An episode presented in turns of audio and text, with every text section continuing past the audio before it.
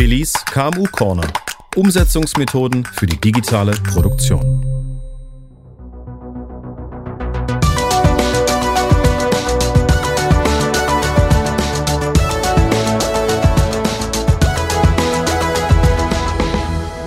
Hallo Billy.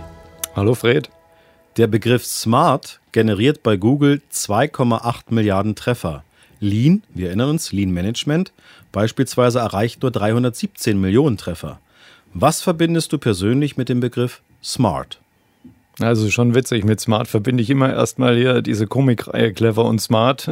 Die älteren Zuhörer werden sie vielleicht noch kennen, ja, obwohl ich jetzt auch gesehen habe, es gibt wieder neue Auflagen. Ja, und das sind ja tatsächlich auch Anti-Helden. Und jetzt willst du natürlich wissen, was verbinde ich jetzt mit dem Begriff Smart in unserem Kontext. Ja, und äh, da würde ich eher sagen, Smart ist eigentlich die Möglichkeit, auf Unvorhergesehenes relativ gut zu reagieren. Ja, und ähm, wenn ich das eben kann, wenn ich sehe, da ist was Unvorhergesehenes, eine Situation, die ich noch nicht kenne, ja, ähm, dann kann ich mich aber trotzdem darauf einstellen und ein Ergebnis generieren, das ich noch als gut befinden würde. Das ist dann Smart. Agilität oder agil sein wäre dann auch ein Teil von Smart wahrscheinlich, oder? Ja, würde sicherlich helfen, ja, dann eben agil zu sein ne, und, und dann schnell eben auch reagieren zu können. Wobei agil ja auch ein sehr planvolles Vorgehen ist und auch da ja eine Planung da dahinter steckt. Der Titel dieser Folge lautet Smart Production. Marketing blabla oder gelebte Realität. Alles scheint ja heute smart zu sein. Die Produkte, die Prozesse, die Geschäftsmodelle, die gesamte Zukunft. Aber wie smart sieht die Wirklichkeit in deutschen Fabrikhallen in echt aus? Ja, also da muss man wirklich genau hingucken. Und das ist tatsächlich viel, wie hast du gesagt, Marketing, bla bla mit dabei. Ja, also das ist tatsächlich so. Da wird doch viel alter Wein in neuen Schläuchen verkauft und dann packt man Smart drauf oder man schreibt Industrie 4.0 drauf oder Digitalisierung oder, oder was auch immer. Aber tatsächlich sind dann alte Konzepte da dahinter. Aber das ist ja nicht nur so, sondern es gibt tatsächlich auch die Perlen und wenn man genau hinguckt, findet man die auch. Und die kann man zum Beispiel auch finden. Wir haben hier in Baden-Württemberg den Wettbewerb 100 Orte Industrie 4.0 Baden-Württemberg, wo eben Unternehmen sich quartalsmäßig, äh, quartalsweise da bewerben können mit Konzepten und, und Pro Projekten, die sie selbst umgesetzt haben für das eigene Unternehmen, um ihre Prozesse zu optimieren oder eben Lösungen für ihre Kunden entwickelt haben auf Basis von Methoden, Technologien und Konzepten aus der Digitalisierung. Und da sind schon auch sehr tolle Beispiele mit dabei. Und da haben wir jetzt, also es heißt 200 Orte Industrie 4.0 Baden-Württemberg, aber ich begleite den Wettbewerb jetzt ich glaube, seit sechs Jahren schon. Und wir sind jetzt knapp bei 200 oder, oder 210 Orten, die sich da schon erfolgreich beworben haben und die dann auch von der Jury ausgezeichnet wurden. Und das sind tatsächlich Perlen und das kann sich auch jeder gerne mal anschauen. Ist im Internet einfach mal 100 Orte Industrie 4.0 Baden-Württemberg googeln, ja, und dann kommt man relativ schnell dahin. Ist ein Landeswettbewerb, Jetzt hoffen wir mal, dass es mehr als 100 gibt, aber gut, äh, du hast ja gesagt, es sind ja 200, weil es schon sechs Jahre läuft. Gibt vielleicht noch ein paar mehr, aber das sind halt die offiziell ausgezeichneten. Ja, welche digitalen Werkzeuge tragen deiner Meinung dazu bei, eine Produktion smart zu machen und warum?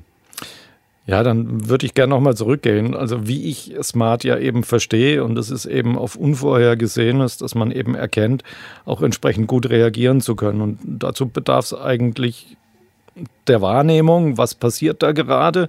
Und diese Wahrnehmung, die können wir im Digitalisierungsbereich eben vor allem über Sensoren äh, aufnehmen. Ja, also die Sensoren, ob das jetzt Bild, eben bildverarbeitende Sensoren sind oder Sensoren, die Schwingungen oder was auch immer alles aufnehmen, die liefern entsprechend die Daten. Ja, und über diese Daten, wenn wir die dann an, über Analytik auswerten, ja, können wir dann eben erkennen, was sagen uns diese Sensoren, was gerade passiert.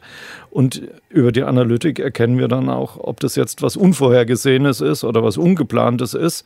Ja, und ähm, damit wären eigentlich aus meiner Sicht die zwei Hauptpunkte gegeben. Also wir brauchen eine Wahrnehmungsassistenz, das sind dann die Sensoren, und wir brauchen auch eine Assistenz bei dem Auswerten von den Ergebnissen äh, aus, aus dieser Sensorik, aus den Daten.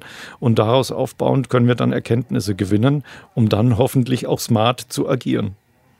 Klingt spannend. Ein bekanntes Beispiel aus der Industrie ist die sogenannte Smart Maintenance. Da steckt es ja schon im Wort drin. Ähm, Teil davon ist vorausschauende Instandhaltung. Äh, Sie stellt gerade im Wartungs- und Servicebereich von Maschinen und Anlagen eine echte Erleichterung im operativen Doing dar, sowohl auf Kunden- als auch auf Herstellerseite. Das hilft den Großen genauso wie den Kleinen und Mittleren. Würdest du das so unterschreiben? Ja, also die Predictive Maintenance, äh, wie man auch sagt, auf die du ansprichst, also diese vorausschauende Instandhaltung, ja, ähm, die kann tatsächlich äh, sowohl Hersteller als auch Betreiber von den Anlagen helfen. Die Idee, die da ja dahinter steckt, ist, dass man den Ist-Zustand von einer Komponente, von einer Anlage, von einer Maschine ähm, monitort und eben dauernd Bescheid darüber weiß, wie es der Maschine oder der Anlage oder der Komponente letztendlich geht und, und diesen Ist-Zustand gegen Modell abgleicht und in diesem Modell ist eben hinterlegt, wie viel Abnutzungsvorrat noch jetzt in dieser Komponente oder insgesamt in der Maschine drin steckt, bevor jetzt eben diese Komponente ausfällt. Ja, und ähm, wenn ich das eben rechtzeitig erkennen kann, ja, dann kann ich ja auch noch entsprechend reagieren und dann eben eingreifen, bevor diese wichtige Komponente dann vielleicht auch ausfällt. Und dann hilft es eben sowohl den Anlagenbetreiber als auch dem Hersteller, wenn der Anlagenbetreiber für diese zusätzliche Leistung, ja, die jetzt die Komponente liefert, auch bereit ist, Geld zu bezahlen. Jetzt sagen vielleicht manche Zuhörer, ja, das äh, mache ich schon seit zwei bis fünf Jahren. Andere sagen, oh, habe ich noch gar nicht auf dem Schirm. Äh, die große Frage am Ende des Tages ist immer, bringt der Smart Smartness-Faktor tatsächlich auch wirtschaftliche Wertschöpfung? Also lassen sich dadurch Kosten sparen oder lässt sich damit Geld verdienen? Also das sind tatsächlich diese zwei Gesichtspunkte, die man da anschauen muss. In dem Moment, wo ein Unternehmen äh, über solche smarten Anwendungen, über die wir jetzt heute gesprochen haben, in der Lage ist, eben auf Unvorhergesehenes gut reagieren zu können, spart er ja Kosten in indem er eben entsprechend reagiert und äh, das Chaos abgewendet wird oder Ausschuss abgewendet wird oder die Maschine eben nicht stehen bleibt, wie eben in dem Beispiel mit der Maintenance.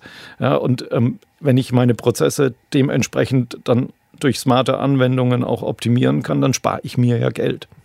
Und wenn ich jetzt als Kunde oder als Anlagenbetreiber ja, ähm, bereit bin, für diesen Zusatznutzen Geld zu bezahlen, kann der Hersteller von diesen Anlagen dann auch tatsächlich Geld verdienen.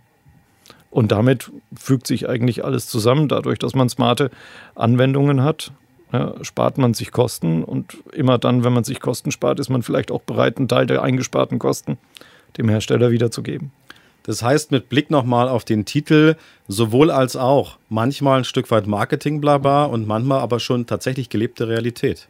Genau, man muss eben genau hingucken ja, und äh, dann eben das Gute von dem Schlechten zu unterscheiden wissen. Geht ja um Umsetzungsmethoden für die digitale Produktion. Man kann also sagen, die Digitalisierung ist ein Enabler, um alles oder vieles smart zu machen. Ja, das ist tatsächlich so. Also ich hatte ja gesagt, ähm, um etwas smart zu gestalten, brauchen wir eine gewisse Analytik, die äh, erkennt, was im Argen liegt und äh, auch Vorschläge geben kann, wie man es jetzt besser machen kann oder wie man richtig reagiert, also smart reagiert. Ähm, dazu werden halt dann auch smarte Algorithmen, sagt man immer, äh, dazu eingesetzt, aber letztendlich Methoden und Konzepte und Technologien aus dem Bereich der künstlichen Intelligenz eingesetzt. Ja, und ähm, für mich ist es eben dann die Ernte, wenn ich künstliche Intelligenz einsetze, die Ernte aus meiner Digitalisierungsarbeit. Erst wenn ich alles digitalisiert habe oder wenn ich ausreichend digitalisiert habe, habe ich auch genügend Daten, die ich benötige, um auf solche unvorhergesehene Situationen auch reagieren zu können. Ähm, und dieses richtige Reagieren, das gibt mir dann eben diese Analytik. Das war ja jetzt schon wieder fast ein Schlussplädoyer. Dem hast du ja, du hast ja meiner Frage jetzt vorweggegriffen. Oder Billy, gibt es ein Schlussplädoyer bei Folge 5? Ja, das Schlussplädoyer wieder. Ja, also ja, vielleicht einfach nochmal zusammengefasst. Ja, mit smarten Anwendungen können wir letztendlich Produkte entwickeln, die dem Kunden dabei helfen, seine Prozesse zu optimieren. Und wenn wir dabei uns so gut anstellen, dass er bereit ist, für diesen Mehrwert auch entsprechend Geld zu bezahlen, dann sind letztendlich auch die Hersteller dieser Produkte in der Lage, damit Geld zu verdienen. Okay, be smart. Danke, Billy. Danke dir, Fred.